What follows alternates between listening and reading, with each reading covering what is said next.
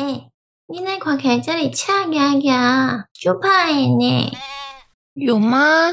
他是我欢迎收听《披着虎皮的羊》。我是摸着虎皮羊啊！你很向往生活中的小确幸吗？你很珍惜每次和志趣相投的朋友聊天的时刻吗？我们也是。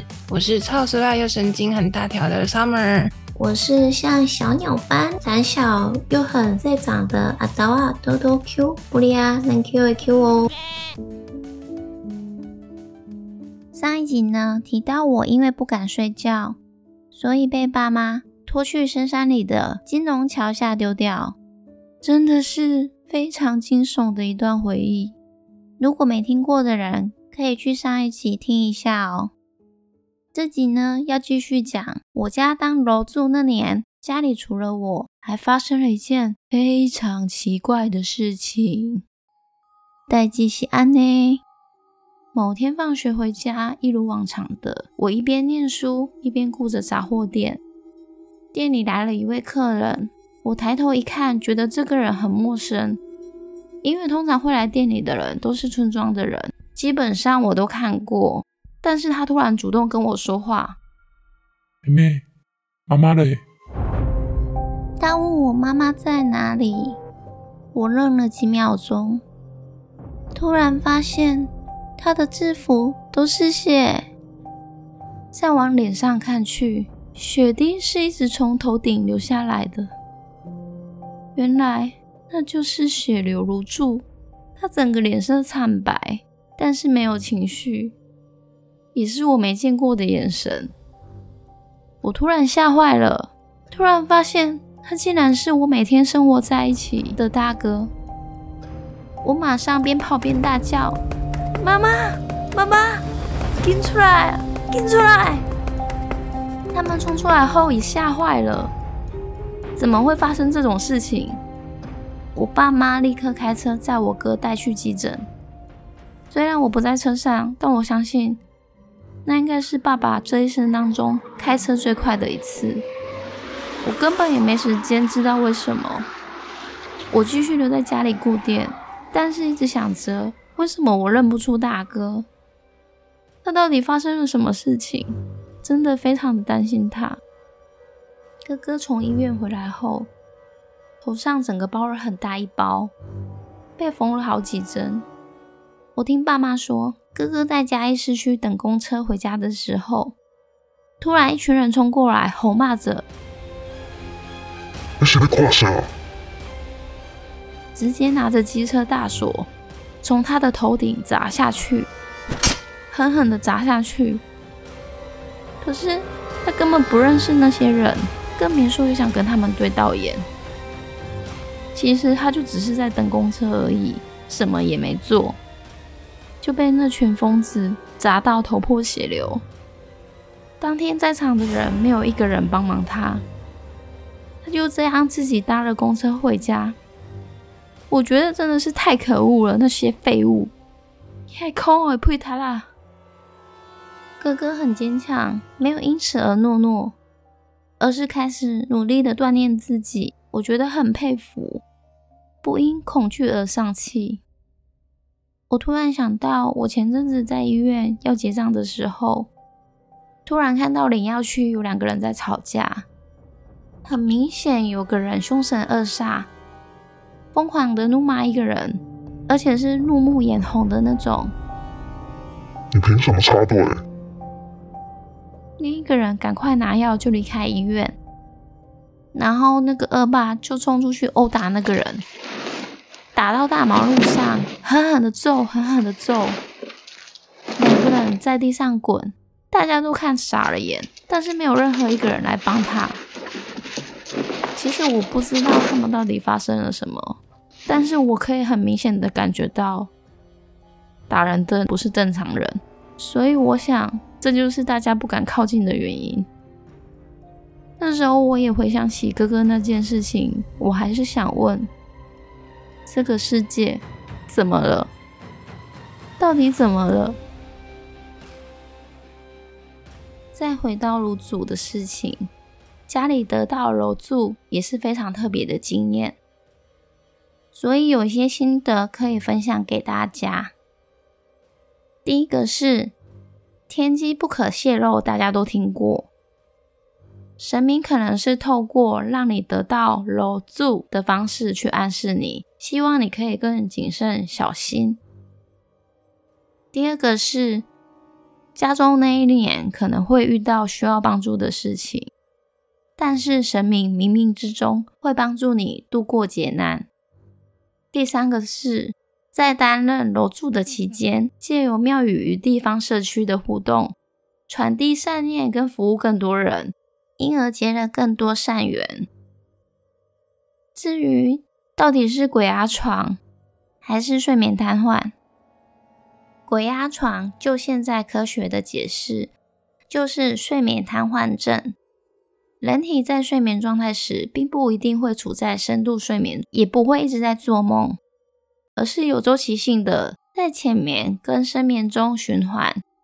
一个循环大概有九十分钟。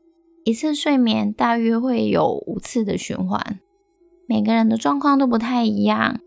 然而，在这周期中，会有一段被称为快速动眼期的时间。简单来说，就是脑子醒了，但身体还没连线，就会促成鬼压床的感觉，也就是睡眠瘫痪症。我跟睡眠瘫痪症有一样的症状，第一个是听到低语。幻听会比幻觉更加的常见。人体处在情绪跟紧绷的状态下，大脑就会分泌荷尔蒙，开始欺骗自己，让自己有个合理的解释机制。第二个是被压的喘不过气，它代表的是呼吸在睡眠中虽非为主意识控制，但是会进入较小的呼吸状态。在鬼压床发生时。因为来不及回到平常的模式，相较之下就会有一种喘不过气跟重压的感觉。第三个是看见鬼影，这个我在睡觉的时候反而没有看到，可是清醒的时候是有的。然后在睡觉的时候，假设有看到鬼影，是因为过度焦虑，所以会很像是在梦境中有看到阿飘的幻觉。然后我比较少听到有人跟我一样的症状，就是床会疯狂的摇啊摇啊，晃得非常大力，摇到天旋地转的。但也有可能是异常逼真的幻觉，它的清晰程度远远高过我对于梦境的记忆。但因为其实我身上还有在清醒的时候遇到很难解释的事情。这个有机会，也许会在节目听到。像我这种超自然现象，其实有很多地方都流传着。十八世纪英国人惧怕梦萦妖，会出现一个女人在你睡觉的时候侵害你，让你无法动弹的恶魔。在日本也被称为金属束缚。而在中国大陆，觉醒前的幻觉被称为鬼压；在纽芬兰，类似恶魔的被称为老巫婆。她以吓人的巫婆形象出现，会坐在睡着的人胸口上，紧紧的压住。不管是心理还是身体，如果发现有异常，还是要去看医生，积极治疗。我们生活的空间有不同的维度。我们看不到其他空间正在发生的事情，也很有可能是有奇怪的磁场在干扰你。但是我们可以找到让自己心安的方法，可能像是去庙里拜拜，去户外走走、晒晒太阳，吸收正能量；也可以简单的做好事，捐钱、捐发票。有能力的话，就尽量帮助别人。但最重要的是，绝对要孝顺父母。关于被拖去山上丢掉的事，长大后我问妈妈：“为什么要把我拖去山上丢掉？”其实，其实是因为他们太害怕了，不知道该怎么办，也不知道该怎么面对这样的小孩。可能因为羞耻感，所以他们才会想要逃避。也碍于面子，不敢跟别人说，更不可能找人求救。因为他们也会觉得这样子是很丢脸的事，请更笑呆呆机。听过这段故事的人，有人会跟我说：“你那是受到家暴吧？应该要报警。”也有人有不同的反应。你的故事很可怜，但是我听到你的描述，觉得很想笑。可能因为觉得很不可思议，觉得太八点档了。虽然我现在云淡风轻的说着那些故事。但是我花了非常久的时间才能这样从容的说出来，也因为要正视这件事情，所以需要很大的勇气才能分享在这里。但我不想要去责怪任何一个人，所以也请不要对我道德绑架。即便我那时候那么多的为什么，我还是很希望获得父母的温柔。因之所爱，因其所痛。正因为他们的无心之过，我现在才能这样诉说着。我还是依然会继续去爱我的父母。我知道过去的他们用愤怒、恐吓包裹其中复杂的情绪。也许正因为他们在原生家庭也有很多伤痛没有被解决，所以才会延续到我身上。我能同理的是，当父母会有需要学习跟教育小孩的课题与难处，在童年时期受的伤，当时的情绪不知道要如何觉察，大人跟我都不知道如何处理。我甚至常常觉得都是我的错，因为我没有当一个乖乖在床上睡觉的小孩，所以才会被丢掉、被骂。被打，无法否认的是，在原生家庭的创伤，那个内在的小孩常常会在长大的时候出现。当生活中出现类似童年时期的威胁，那种启动机制就会影响我的思绪。现在我所学习的课题，就是不避讳的去诉说这些事，勇敢的去好好看自己。在受伤后会再站起来，其实会更好。就像重训肌肉受到破坏，这时吞噬细胞会来对抗肌肉发炎，这个结果可以修复肌肉的损伤，而再生肌肉细胞的过程又更增加肌肉量，长肌肉也能增加免疫力。最后要跟大家说的是，当我学会说出来。便是自我疗愈的过程。过去的创伤在发生的当下，我毫无生气之力。我特别特别的爱哭，因为那能救赎我痛苦的情绪。我透过心理治疗跟看很多资讯，帮助我疗伤。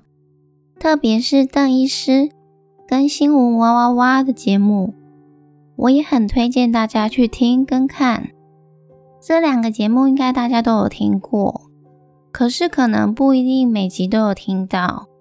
邓医师就是蛮知名的精神科医师，他在公视主题之夜秀主持的节目，还有获得第五十七届的电视金钟奖。至于新闻哇哇哇的节目，谈的主题蛮多元的，包罗万象，无所不谈。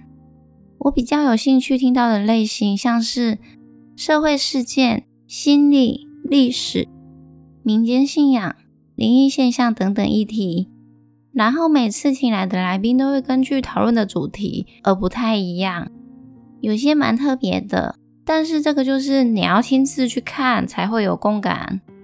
不过主持人郑大哥访问的能力真的非常厉害，尤其是我自己开 podcast 后，在跟 Summer 谈话的过程，很明显感受到。体悟力真的非常的不容易耶，很难很难，也发现自己的不足。开 podcast 之前，主要是想要突破自己的恐惧。那份恐惧就是当我要表达自己想法的时候，身体、手跟脚、声音都会很容易发抖，尤其是用麦克风说话的时候，会特别严重。我知道那是我的 CPTSD 在发作。CPTSD 指的是复杂性创伤后压力症候群，主要是成长的时候造成的创伤，并不是突然发生的，而是在一个长期的状态下持续发生很久的。尤其是成长过程中家庭造成累积的伤害，那伤害你的人有可能是你最亲密的爸妈、学校、同学。或者朋友等等，感觉好像针对我的复杂性创伤后压力症候群，也可以开几集来说。但我这次想说的是，因为开节目，为了跨越自己的恐惧，而有了意外的收获，就是我另外知道要学会好好的去提问，也是很重要的事情。我刚好也想到我大哥跟我说的，提问力也很重要。学会提问比找答案更加重要。有一本书叫做《最强提问力》，一个好的问题代表了真诚的求知欲和好奇心。当人们透过好的问题来对谈，这个世界就会变得更好。这也是我要学习的。大家有兴趣也可以去看看哦。现在在听节目的你们，如果也跟我一样在成长的阶段中，曾经受到那个爱我们又滋养我们的亲人，总是在无意中无法控制自己的情绪，也不小心伤害了你。我们真的无法回到过去改变发生过的事情。可是长大后的人生，会一直出现那种矛盾纠结的心理，某个层面可能会不小心有怪罪他们的念头，但同时又会归罪于自己。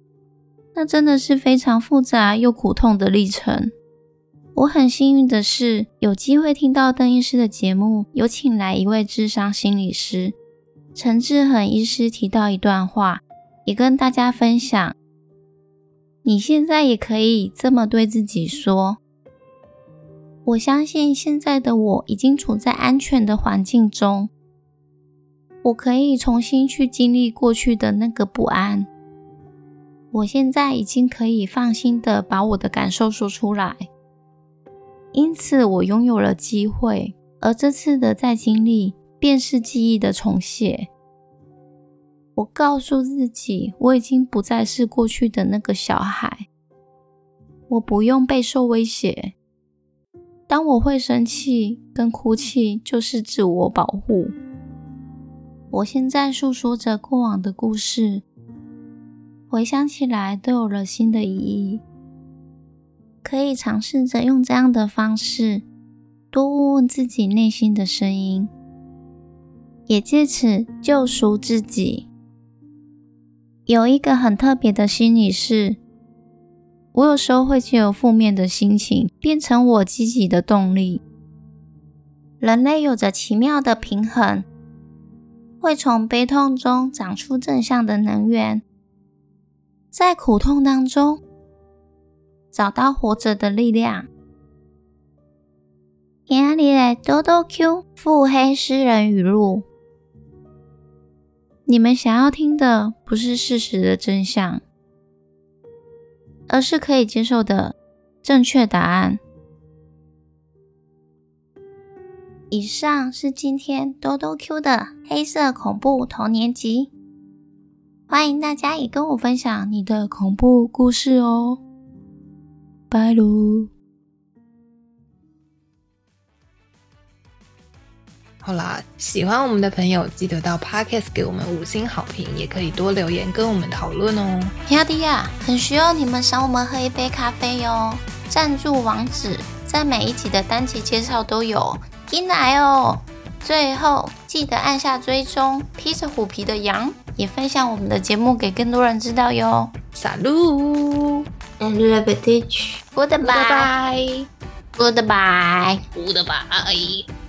goodbye goodbye。